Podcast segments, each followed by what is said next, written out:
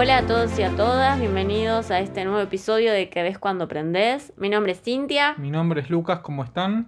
y hoy les traemos un súper episodio especial eh, Sí. de aniversario del podcast, el primer año del podcast, sobre escalofríos va a ser nuestro episodio con el especialista que es Lucas, el, el que sabe el tema. Sí, porque estuve buscando muchas cosas por internet, cosas que realmente no sabía y seguramente que ustedes que están del otro lado no las van a saber tampoco, porque creo que nadie se tomó el trabajo de buscar, porque es... es- Éramos tan hay- pequeños. no, la verdad, claro, hay tantas cosas que vimos así nomás, viste, y, y la verdad que hoy en día eh, las encontré por internet, me acordé de ellas y está muy bueno para compartirla con, con ustedes. Primero, antes que nada, quería eh, comentar que este es el primer capítulo como concubinos oficiales. Claro, también, por eso es tan especial también. Por eso también, es Nuestro como que se primer dieron... episodio no viviendo en pecado. Exacto, tal cual. Dejamos el pecado y nos convertimos en concubinos Legales. oficialmente. Legales, amparados por la ley. Exacto. Así que bueno, nada, una boludez eso. Pero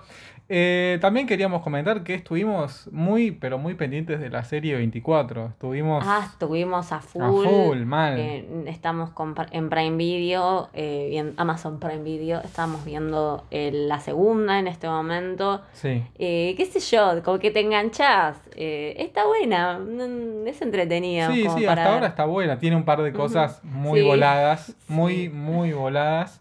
Como por ejemplo, recién vimos un capítulo que se estrella un avión y el chabón nada más se le clavó una ramita en el en la pierna, ¿viste? O sea, se estrelló un avión, sobrevivió a eso y se le estrelló una, una ramita en la pierna, nada más. Los demás estaban todos hecho mierda, ¿viste? Pero el chabón no. Cosas así tiene, pero qué sé yo, es muy entretenida. La verdad que si tienen Amazon Prime, por favor eh, disfrútenla, pero bueno. Cumple su función, sí, de Sí, de entretenimiento, entretener, de- un poquito de intriga ahí que tenemos. Claro, yo me acuerdo, suspenso, cuando, yo me acuerdo cuando era chico, así hablando cosas de la niñez, porque hoy vamos a tener para hablar cosas de la niñez, pero a full. Me acuerdo que estaba 24, ¿viste? Antes de que vinieran los Simpsons. Ah, y, claro.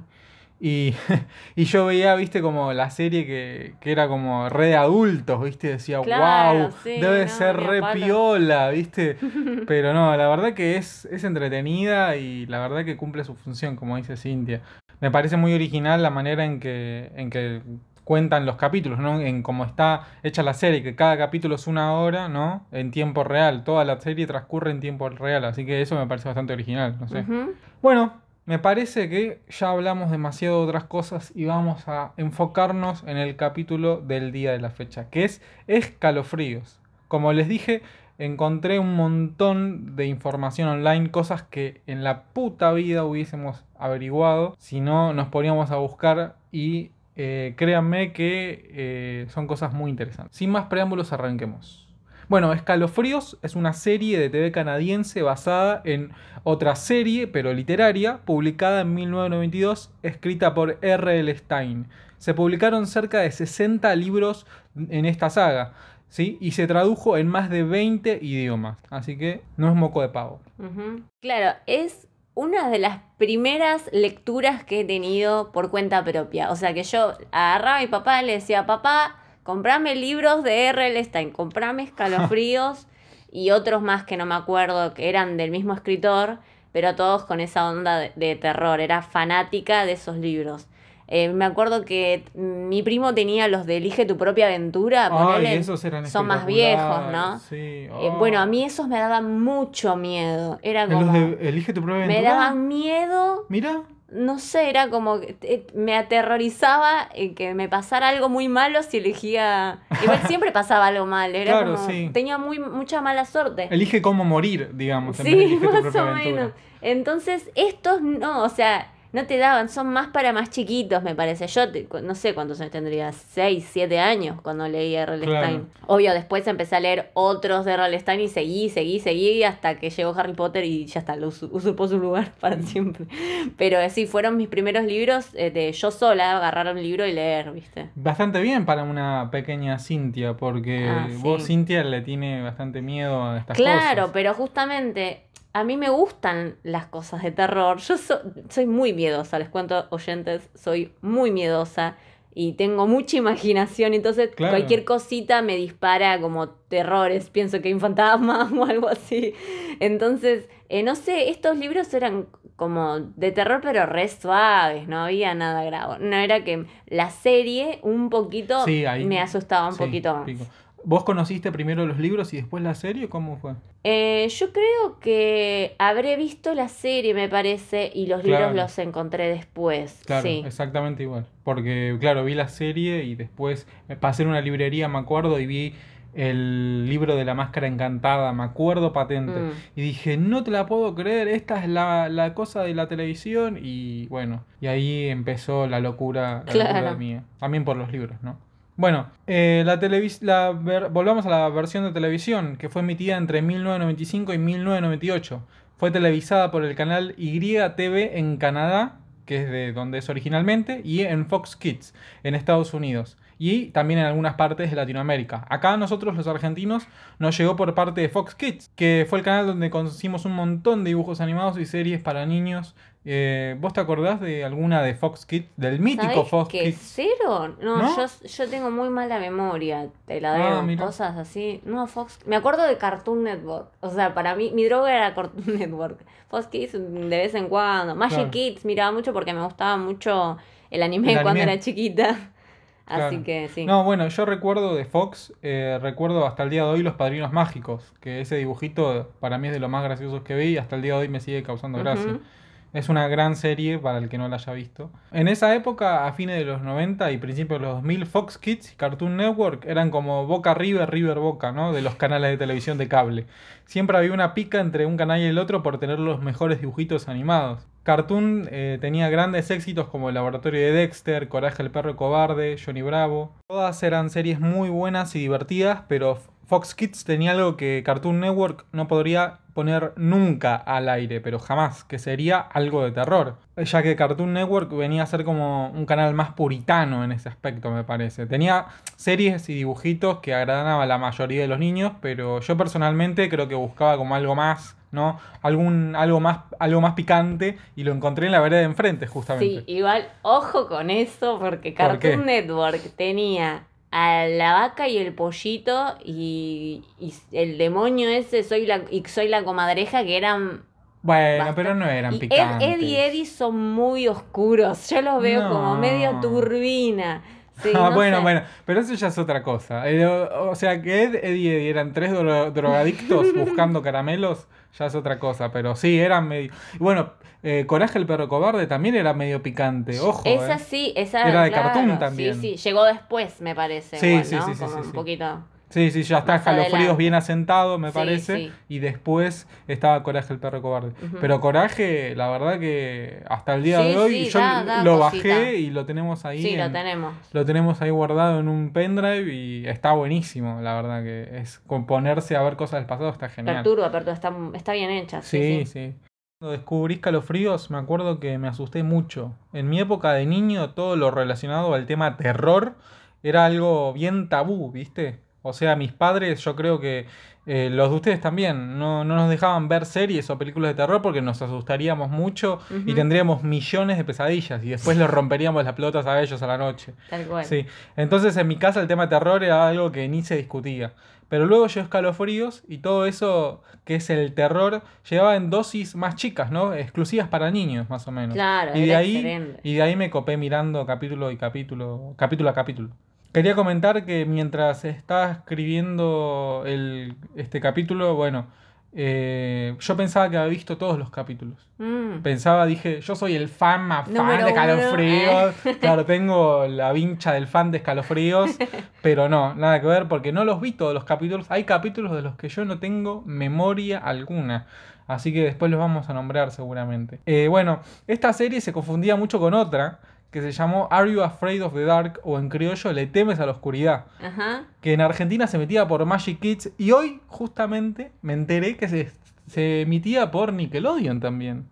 Así que... Eso, ojo. eso nos, eso mm, recordamos nosotras. Yo tengo una amiga, un besito, Paula, que era fanática de, de Le temas a la oscuridad. Y ella tenía eh, lo que en ese entonces se Sí. llamaba multicanal. Era la única que Ah. tenía ese canal en la escuela. O sea, todos El teníamos. era un el- servidor de cable. Claro, Cablevisión teníamos todos que tenían eh, Cartoon Network, qué sé yo, pero Nickelodeon estaba Yo tenía Telecentro, que era la bosta más bosta del Bueno. mundo. Lo sigue siendo, pero bueno.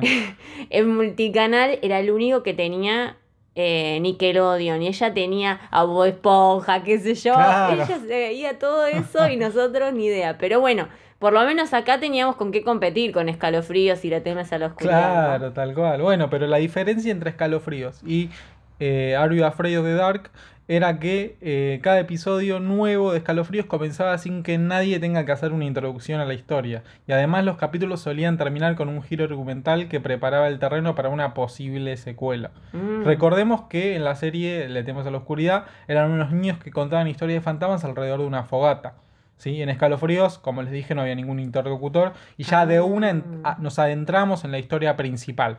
Como ya dije, esta serie está basada en una saga de libros del mismo nombre. Así que vos tenías alguno de los libros esos que me dijiste cuál tenías. Sí, sí. ¿Te acordás? Em, en realidad no me acuerdo los nombres de los que tenía de escalofríos, porque obviamente los fui vendiendo en la famosa feria de Parque Rivadavia para todos los que conozcan bien Buenos Aires. Pero los que sí me quedé, que eran memorables, eran de otra saga de R.L. Stein que se llamaba Fantasmas. Era eh, que tengo eh, el Hotel Terror que tiene uno y dos, que era algo de que un nene estaba en un hotel y empezaba a encontrarse huéspedes o algo así que se transformaban en criaturas como vampiros o hombres lobos o qué sé yo. Y después eh, eh, Los Remedios de la Abuela, que también es de la saga Fantasmas. Bueno, yo me acuerdo que también tenía otro que era de la saga Pesadillas, que vino luego de Escalofríos. Que yo tenía un libro de tapa dura con varios Mm. cuentos que después de esos cuentos se hicieron otra serie que se llama The Haunting Hour, que también lo pueden encontrar en Amazon Prime. Ese Eh, lo tengo. Ah, ¿ah lo tenés? The Hunting Hour es Sí. de, desde R.L. Stein. ¿Es de Real Time? Lo tengo yo. Ah, yo también. Ah, Ah, mirá, ah. Tal para cual. Mirá, mirá. Sí, yo lo tengo. Y bueno, hay un montón. Todos esos cuentos se hicieron en una serie, como les decía, de Haunting Hour, que está en Amazon. Y mm, está bastante piola. Es como Escalofríos 2.0, ¿no? Un poquito no tan oscuro como Escalofríos, pero con la mismo, el mismo corazón. Yo me acuerdo que tenía el libro del muñeco viviente, ese sí, de Escalofríos. Y me acuerdo. eh, no, ese solo. Me acuerdo también de la máscara encantada. Mi sueño era tener la máscara encantada. Adoraba el capítulo. También adoraba. Quería tener el libro en realidad, ¿no? Pero jamás pude tenerlo físicamente. Yo contaba Costaba antes. encontrarlos, porque era parece muy que eran muy viejos. Sí, era muy difícil. Y más la máscara encantada, porque Mm. yo estaba enculado con ese. Yo Claro. quería la máscara Como una encantada. figurita, ¿viste? Tal Tenés que cual. tener la figurita esa. Yo me acuerdo que yo les contaba que yo lo vi una vez en una vidriería de una librería de Villa Urquiza, me acuerdo. Me acuerdo si era, no me acuerdo la calle, pero estaba enfrente de un colegio religioso. Y pasamos una vez con mi vieja, lo vi y dije, yo lo quiero, yo lo quiero. Le rompí las pelotas a mi vieja. Me acuerdo que una vez, porque era un lugar de li- libros y cosas usadas, fuimos de nuevo, porque ya le había roto demasiado las bolas a mi vieja, y, ¿sabes que lo compraron? Y nunca Ah. más lo pude tener. Pobrecito. Pero lo pude bajar más de adulto y, eh, ¿cómo se llama? Lo pude leer varias veces. Así que no me quedé con, Ah, con la espina. Pero lo quiero tener personalmente como para Un coleccionar. recuerdo, Exacto. sí, de tu niñez. Sí, sí, sí. Para quien no se acuerde, la, la historia de la máscara encantada iba más o menos así. Una niña muy asustadiza llamada Carly Beth quiso pegarle un buen susto a unos niños que le hacían la vida imposible. Y para eso fue al local de disfraces del pueblo para comprar una máscara terrorífica. Pero encontró una máscara con una maldición. Así que bueno, logró asustar a los chicos que la asustaban, pero el comportamiento de Carly era cada vez más agresivo a medida que iba pasando la noche, ya que la máscara estaba tomando posesión de su cuerpo. Chan, chan, Chan. La verdad que estaba muy piola para una serie para niños, ¿no? Para mí, gran libro para niños y gran capítulo para la serie. Pero no es por nada que la primera y la segunda parte de la historia están catalogadas como los mejores capítulos de la serie. No sé vos, Cintia, qué tenés para acotar. Bueno, Vos me parece que sos un poco retractor, detractora. a mí no me gustó tanto Ah. este capítulo, sinceramente. Eh, para contarles, eh, Lucas me hizo ver los capítulos de Sí. nuevo para este episodio. Exactamente. Periodismo de investigación. Lo tengo bien fresco en la mente. Eh, no, la verdad que la nena me resultó insoportable, era como muy difícil. Ya sé, desde chica capaz no ves esas cosas, pero de adulto me resultó Sí, bueno, muy infantil y no. Ahora, no me bi- gustó. bien, verlo a- perdón, verla nuevamente es como que te das cuenta que lamentablemente no envejeció bien la serie. No. No envejeció bien, no, no, para nada. Pero bueno, Pero de chicos, obvio, para ver con tus nenes o ponérsela a tus hijos, tomá. Sí, Sí. pibito, mirá, mirá terror del bueno. asustate. Bueno, de la primera temporada tenemos grandes capítulos, como por ejemplo, Bienvenidos al Campamento de las Pesadillas, parte 1 y 2, donde los vemos a un pibe que se iba de campamento con gente un poco rara y los niños empiezan a desaparecer uno a uno. Y cuando desaparecían, lo raro es que no había registro de que hubiesen estado en el campamento. ¿Vos te acordás de ese capítulo? No. El sabre tiene hambre, ¿no te suena la frase esa? El, No, fra- no. el sabre tiene hambre, ¿no? no, no. Ese no lo vimos. Eso no lo vimos, lo tendríamos que haber visto, pero Mm. es la verdad que está muy piola. Me acuerdo que la primera vez que lo vi, eh, lo vi en la casa de mis tías. Ah, todos los recuerdos, ¿no? Pero eh, posta, y estaba así como pegado al televisor porque estaba muy, muy, muy intrigante el capítulo, ¿no? Bueno, después tenemos eh, a otro de los mejores capítulos de toda la serie, para mí, ¿no? Que es el de la Torre de Londres, que tampoco vimos, que es otra cosa que me acabo de acordar. No lo vimos tampoco. Donde dos hermanos hacen un tour por la torre ubicada en la ciudad de Londres y de la nada viajan en el tiempo. Gran Uh, capítulo. Hay que ver ese. Paradojas temporales y mucho terror para niños. Eh, la verdad que está muy piola ese capítulo y tiene muchísima producción. Sí, ahora, ahora lo vemos. Dato curioso, la protagonista de La Torre del Reloj, Catherine Short, interpreta a Sabrina, la mejor amiga de Carly Beth, en el capítulo de La Máscara Encantada. Ya volviendo, todos los caminos conducen a La Máscara Encantada. Así que claramente es una señal para que me compre el libro físicamente. En esta temporada, el capítulo donde aparece Ryan Gosling es el capítulo titulara- titulado Sonríe y muere. No sé si te acordás de ese capítulo, no lo vimos, pero No, no. Lo, lo vimos creo que el año pasado, porque también en el, durante la primera cuarentena, que fue bastante dura, empezamos a revivir cosas y creo que puse escalofríos y lo vimos, me Mm. parece. Pero no sé si te acuerdas, me parece que no. No. Bueno, una historia donde justamente el personaje de Ryan encuentra una cámara de fotos, pero esta saca fotos de un futuro catastrófico y que poco a poco lo que aparece en esa foto se va volviendo realidad. Me acuerdo que el pibe sacaba la foto de su hermano con su auto nuevo y el auto aparecía todo chocado y el hermano hecho mierda. Uh, piola. Y bueno, y al final, bueno, eh, todo se resuelve para mejor con un gancho al final, ¿no? Y para terminar esta temporada tenemos un doble capítulo genial que es El hombre lobo del pantano. Un joven va a pasar el verano al, pa- al pantano de su familia donde al parecer hay un hombre lobo. Es un capítulo que por lo menos acá en Argentina lo han televisado poco. Pero qué lástima porque es realmente espeluznante. Va, para un niño, ¿no? Eh, me acuerdo que realmente lo buscaba por Fox Kids y me acuerdo que lo han pasado en el aire, en el aire también. Creo que en Canal 13 o en, no me acuerdo en qué canal, o Ah. Canal 9 me parece. Y lo, lo pasaban poco realmente ese capítulo, pero estaba piola, estaba piola. En la segunda temporada tenemos a la parte 2 de La Máscara Encantada. Sería como un spin-off o una secuela, digamos. Esta vez dos eh, de los niños que le asustaban a Carly Beth, ¿se acuerdan? Bueno, uno de esos es el protagonista de esta historia, que va a la misma tienda de, de disfraces a la que fue Carly y agarra esa máscara encantada, otra en realidad, perdón, y eh, esta, esta máscara es como que lo va envejeciendo y bueno, y ahora depende de Carly Beth tomar el protagonismo y salvar a su enemigo, y está bastante piola también. Bueno, si bien este capítulo está muy bien puntuado, no es el mejor de la segunda temporada. Los mejores capítulos son La Noche del Muñeco Viviente 3, parte 1 y 2. Y da la casualidad que en estos capítulos está nada más ni nada menos que Anakin Skywalker himself, Hayden Christensen, un niño. Que ese sí lo vi. Sí, ese sí lo Ese vimos. sí lo vimos. Y es un poquito creepy, me parece. o a vos, como ¿Qué onda? Me gustó, ese sí me gustó. Pero, mm, o sea, nada, es, es gracioso también, no sé. A ver, para, recordemos un poquito cómo viene la sinopsis. en, este, en este capítulo del muñeco viviente, eh, claramente, como en todos los capítulos del muñeco viviente, encuentran un muñeco medio diabólico y le dicen, ay, mira qué lindo muñeco, lo llevo a mi casa por las dudas porque es de colección y bla, bla, bla. bla. En esta hay dos niños eh, que son hermanos y que justamente va a pasar el verano su primo con ellos, digamos, que lo traen de otro lugar, que es eh, Anakin Skywalker. Hayden Christensen. Y bueno, Hayden Christensen es un pibe que le tiene miedo a todo, literalmente. Y nada, y justamente le tiene miedo a los muñecos. Y eh, no va que el papá de los primos, es a donde va a pasar el verano, es fanático de, lo- de los muñecos esto. Y Es ocho- ventríloco. Es ventrílogo, claro. Y tiene 800 muñecos. Así que esa es la sinopsis.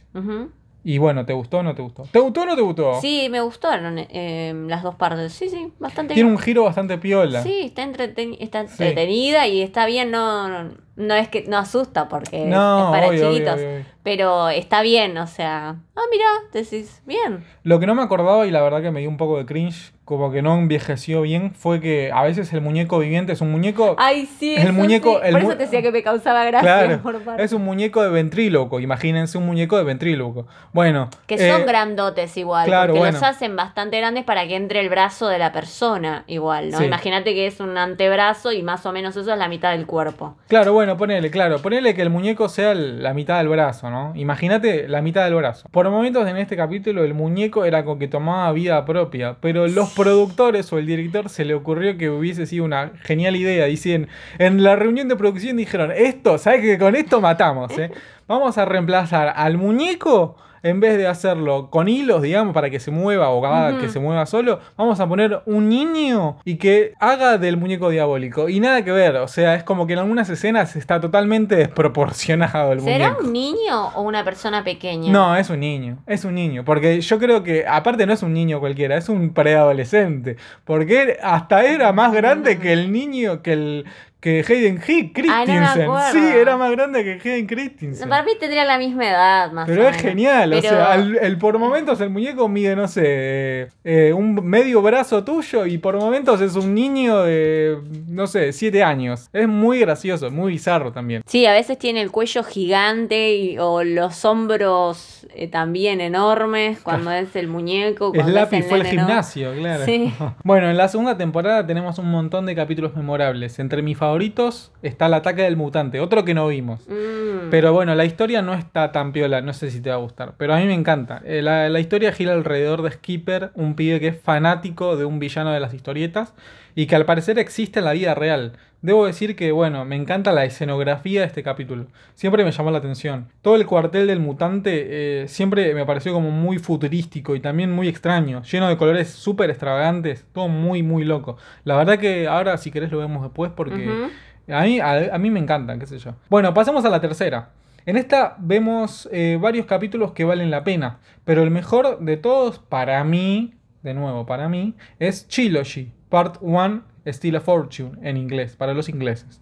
Este capítulo es una historia dividida en tres partes, con tres protagonistas distintos. Por ahí quienes nos escuchan no saben de este capítulo, eh, porque en España se tradujo como Ruedal Infortunio, parte 1. Y acá en Latinoamérica se llamó edición de coleccionista La Rueda de la Ganancia. ¿Vos te Mm. acordás de este capítulo, Cintia? ¿Lo habías Sí. visto antes de verlo de nuevo? No, no lo Ah, había visto. Lo vimos eh, Claro. el fin de pasado Sí, y eh, me gustó mucho, mucho, mucho más adulto que los demás. Sí, tal cual. Eh, y no es de terror, terror, es como un terror psicológico, no sé cómo explicarlo.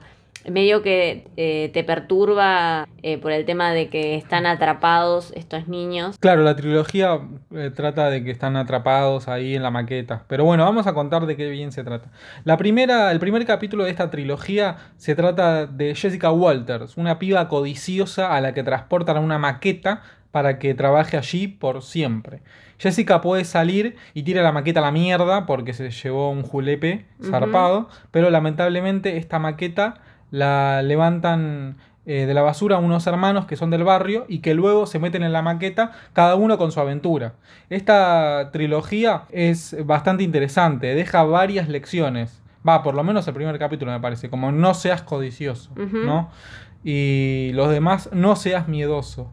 Y el tercer capítulo que es de un niño que le gustaba mucho participar en sorteos y en loterías, es como, no juegues, no juegues cuando seas adulto, ¿no? Más o menos. Sí, más o menos. No participes en ningún juego de azar, no vayas a los casinos.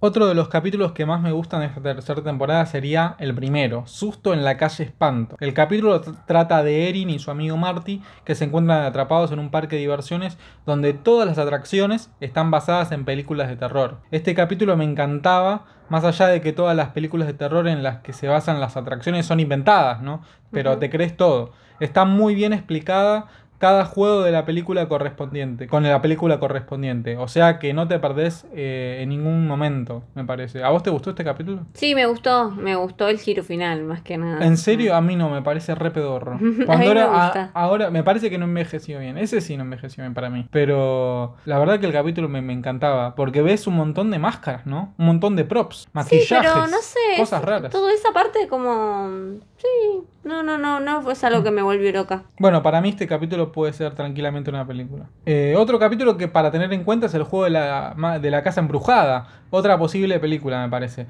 Dos muchachos entran a una vieja casa para ayudar a una niña a encontrar su gato. Aunque al entrar se percatan de que el edificio es un enorme tablero de juego del cual no podrán salir fácilmente a menos que lo terminen. Es un juego del miedo medio escalofríos, pero es un juego es un juego de mesa. Si querés Mm. lo vemos, pero lo intenté buscar, pero lo conseguí nada más en español gallego. Mm. Y viste, a veces como que te la baja es un poquito, por lo menos para nosotros. Con todo el respeto, Sí, ¿eh? tal, tal cual, Eh, con todo el respeto. cuesta, claro, sé que nos escuchan otro- de España, lo, lo lamento, pero es Nos, como... nos criamos con el latino, Claro, tal cual, no tal sé, cual. mexicano, supongo, y, y cuesta Claro, ver otro. acá en no. Latinoamérica hay una fuerte, una fuerte, hay hay un fuerte laburo de todo lo que es el doblaje, ¿viste? Y, y como nos criamos eso, nos ha pasado también como dijimos en el capítulo de Shumanchi, que el capítulo de Shumanchi le, le hicieron un redoblaje con actores latinos también, pero no es el doblaje que escuchábamos nosotros cuando éramos chicos. Sí. Y nos la baja un montón eso también. Pero bueno, o sea, sin ofender, ¿no? Todo bien. Bueno, y para terminar con la tercera temporada, quería mencionar tres capítulos que son eh, de los más terroríficos a mi criterio de la serie. El primero y el segundo, eh, porque son dos partes, son Piel de Hombre Lobo, parte 1 y 2. En este capítulo conocemos a un pibe llamado Alex que va a pasar el verano a la casa de sus tíos en el bosque y no bache que en ese bosque pasan cosas raras. Resulta que hay como un toque de queda porque se cree que en la noche hay hombres lobo que salen a recorrer el bosque. Este capítulo me acuerdo que grité más de una vez y no solo eso. Cuando lo repetían en Fox Kids, gritaba cuando. co- como la primera vez, digamos, ¿no? Porque tiene mucho jumpscare, mucho salto, ¿viste? Mucho, mucho susto, ¡guau! Y recuerdo que Alex, el protagonista, en una escena estaba cerca de una ventana y de la nada se asoma un hombre lobo tratando de morderlo. Y la verdad que ahí saltás y tirás la comida a la mierda y decís, por Dios, me quiero ir de acá. ¿Vos- ¿A vos te gustó este capítulo, Cintia? Sí, me gustaron. Igual yo creo que tanto vos como yo cuando lo volvimos a ver y vimos lo que pasaba Ah, sí. al final. Ese es un final que no envejeció bien. ¿Qué? No envejeció bien. Me parece que hay que contarlo. Me Bueno, dale, él sí, amerita contar. Bueno, el tema es ese. El chico va a pasar al verano a la casa de sus tíos y los tíos eh, están poseídos por el espíritu de los hombres lobo. Medio raro, pero bueno, no traten de entenderlo. Solamente como que están eh, poseídos por unos hombres lobo y esos hombres lobo hacen que se pongan unas pieles, como un traje de hombre lobo, y eso es lo que los transforma en hombres lobo y salen a morder y a matar gente. Está bueno porque se ve a lo largo de las dos partes que va desapareciendo gente del pueblo, o sea, como que van matando gente a lo loco. Eso me gusta, como ese guiño, viste, de que más allá de que sea terror para niños, creo que en Escalofríos muy pocas veces vimos que, que se llegue a matar a alguien, me parece. Claro. Entonces está bueno que, que incluyan esa parte para mí. Pero bueno. Bueno, entonces, para hacerla corta, se ponen el traje de los hombres lobo estos tíos y el sobrino se da cuenta, intenta ayudarlos y no me acuerdo cómo era para eh, terminar la maldición, pero cuestión que... El pibe los enterraba. el- sí, Y tenían que quemarse. Y no enten- O sea, nosotros solo escuchamos que supuestamente tenían que quemarse. Lo Sí. que no supimos era que se quemaban con la luz de la luna y estallaban en Claro, mil pedazos, de cual cohetes. De la nada, claro. O sea, eh, es una escena muy flashera, chicos. De verdad. Hay- ¿Por hay- qué? ¿A hay quién se le muchas- ocurrió eso? Hay muchas drogas. ahí. Ya de por sí, la idea de que tienen un lobo adentro, Es raro. de que de dónde sacan las pieles y la cabeza de No sé. un- del lobo. No Es entiendo nada, es todo muy raro. Es rara, pero la escena está buenísima, o sea, bizarramente buenísima. La- Porque sí. eh, imagínense que el traje de hombre lobo sin persona, ¿no? Porque ya los tíos estaban afuera, pero sin personas como que cobran vida y de la nada hay un rayo de luz de luna que los alumbra y estallan. Y el Una pibe bomba de 7 años sale volando tipo duro de matar, ¿viste? Con la explosión atrás, tipo... ¡ah! Es muy flashero. Sí, sí. Muy bizarro. Pero yo no me acordaba que era tan así. Entonces dije, "Mm, me estoy replanteando a ver si es uno de mis mejores capítulos. Pero bueno, qué sé yo. Eh, La, la ejecución está buena, pero al final no. me parece que no. También eh, otro capítulo del que quería hablar era La Casa del No Retorno, que es otro capítulo que me gusta. En este capítulo ocurre la típica que ya vimos en varios capítulos. Un niño que es asustadizo es bulineado por otros que no lo son. En este grupo de eh, amigos que son los bullies de la escuela, retan a un niño asustadizo para que pase una noche en la casa del no retorno. Una casa donde se cree hay una pareja de fantasmas que continuamente se lamentan por haber perdido a su hijo. Este capítulo tiene un par de jumpscares, pero lo mejor es la tensión que maneja para mí. Eh, la escena eh, final me parece que es todo. Unos nervios te agarran por saber cómo va a terminar. Además es una historia bastante oscura para lo que es escalofríos, me parece. O toca, sí, sí, me gustó. toca tintes bastante oscuros. O sea, en este capítulo, sí, sí, sí, hace alusión a la depresión, a la angustia que conlleva la pérdida de un hijo, ¿no? Sí, sí. Son temas bastante picantes para la serie. Eso está piola. ¿A vos te gustó este capítulo? Sí, es como digna de una película de terror Sí, posta. me gustó bastante. Para Eh, hacerlo, más, sí, eh, más adulta, como Sí, venía, sí, sí, sí, como la- los otros, la- esa saga de tres películas, de tres De capítulos. tres capítulos, sí, sí. También en esta temporada tenemos el capítulo más flashero de todos, que es Un día en Horrorlandia, que ese no te lo hice ver ni en pedo, porque es súper falopa.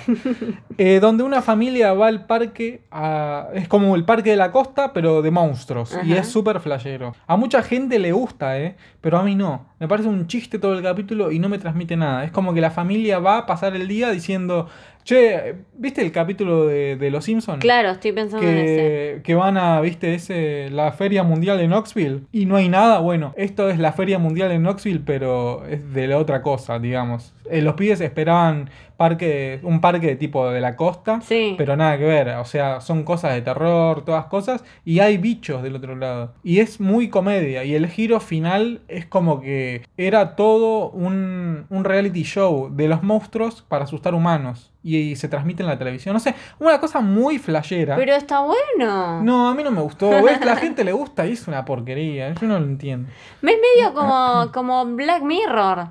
Me sí, suena. pero no, están para mí mal hechos. La- Pero la verdad, las Bueno, máscaras están buenas. Las máscaras están buenas. Si querés lo vemos y lo hacemos. Pero no sé, qué sé yo. Me da cosa. La cuarta y última temporada tenemos capítulos que no son ni serán recordados por nadie, más o menos.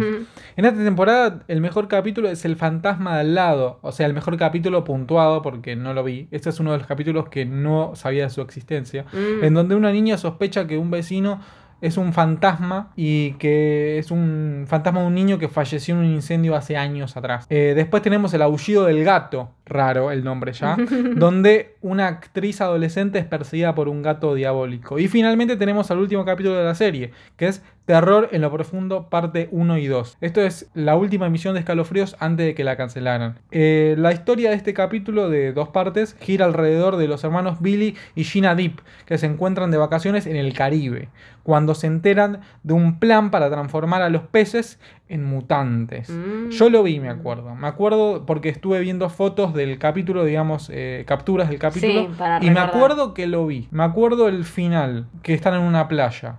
Pero claramente no es muy bueno si no lo recordaré. Bueno, y finalmente llegamos a un día oscuro porque el- la serie el 16 de noviembre de 1998 fue cancelada. Así es, amigos y amigas. La serie finalmente terminó por varios conflictos con la productora y el canal y el autor, ¿no? Nuestro querido R.L. Stein, que al parecer, por lo que pude averiguar, R.L. estuvo peleando sus guiones con el canal y la productora, ya que querían cambiar muchas cosas. Entonces, en esencia, él no la creía como que fuese escalofríos. Claro. Entonces, por lo que él dice, no textual, que mi esposa tuvo que discutir con la gente de la producción y luchar y defender las historias. Teníamos todos los guiones, tenías que asegurarte de que Escalofríos no fuese demasiado lejos, que no se, volvió de- que no se volviera demasiado tonto y que no fuese demasiado adulto. O sea, más medio que tenían que tratar con esas cosas. Claro. Que en algunos capítulos se logró y en otros no. El autor también habló de su relación laboral con la actriz que personificó a, Carly Beth, que ya mencionamos miles de veces en este capítulo, que es de la máscara encantada, otra vez lo mencionamos. Esto es lo que dijo ella. Tuvimos a esta maravillosa actriz Catherine Long, con quien estuve en contacto recientemente. Eh, fue nominada a un premio Gemini, que era como la versión canadiense de los Emmy por su papel. A la ¿sí? miércoles. Y también cuenta en esta entrevista que la actriz de, que personi- personificó a Carly Beth tuvo que meterse varias máscaras, ¿no? Porque recuerden que es la máscara encantada del capítulo. Entonces tuvo que. Cada. Perdón, en cada parte de- del capítulo la máscara es como que va tomando más presión en su rostro, ¿no? Como que se va ajustando más a su cara.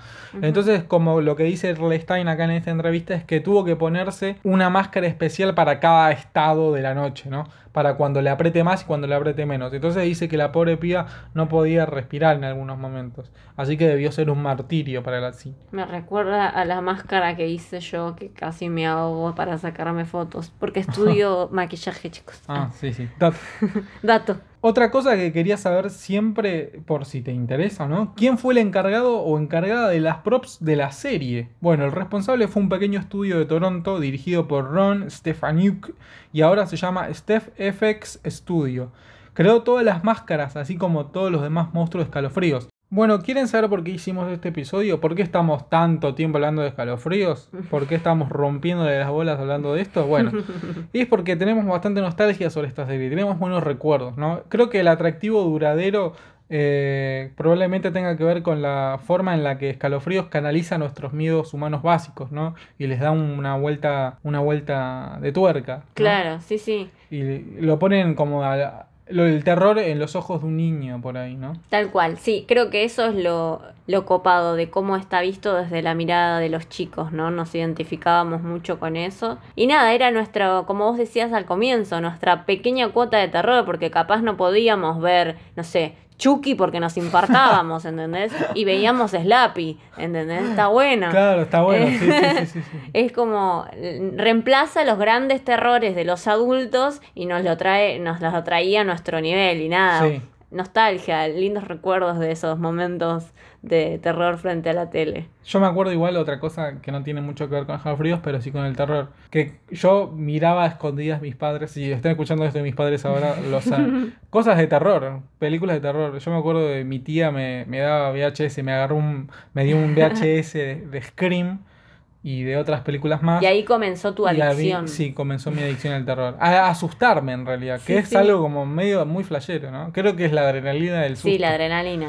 y, y nada, y me encantaba escalofríos. Me encantaba Bueno, a mí me pasaba lo contrario. Yo recién empecé a ver terror cuando, más que nada cuando empecé a salir con vos, porque antes ñaca. me costaba mucho. Yo he tenido problemas para dormir de Ah, noche, pesadillas y qué sé yo, pero eso me hacía que me diera mucho terror eh, ver películas, justamente. Sí. Me acuerdo que una de las primeras que vi, que no era de terror, o sea, la de los Adams, la de los locos Adams. Ah, sí. No es de terror, No, pero ¿entendés? es medio perturbador. Pero yo terminé con una pesadilla esa noche y no llorando, mal. O sea, imagínate, tenía, no sé, Claro. 5 o 6 años.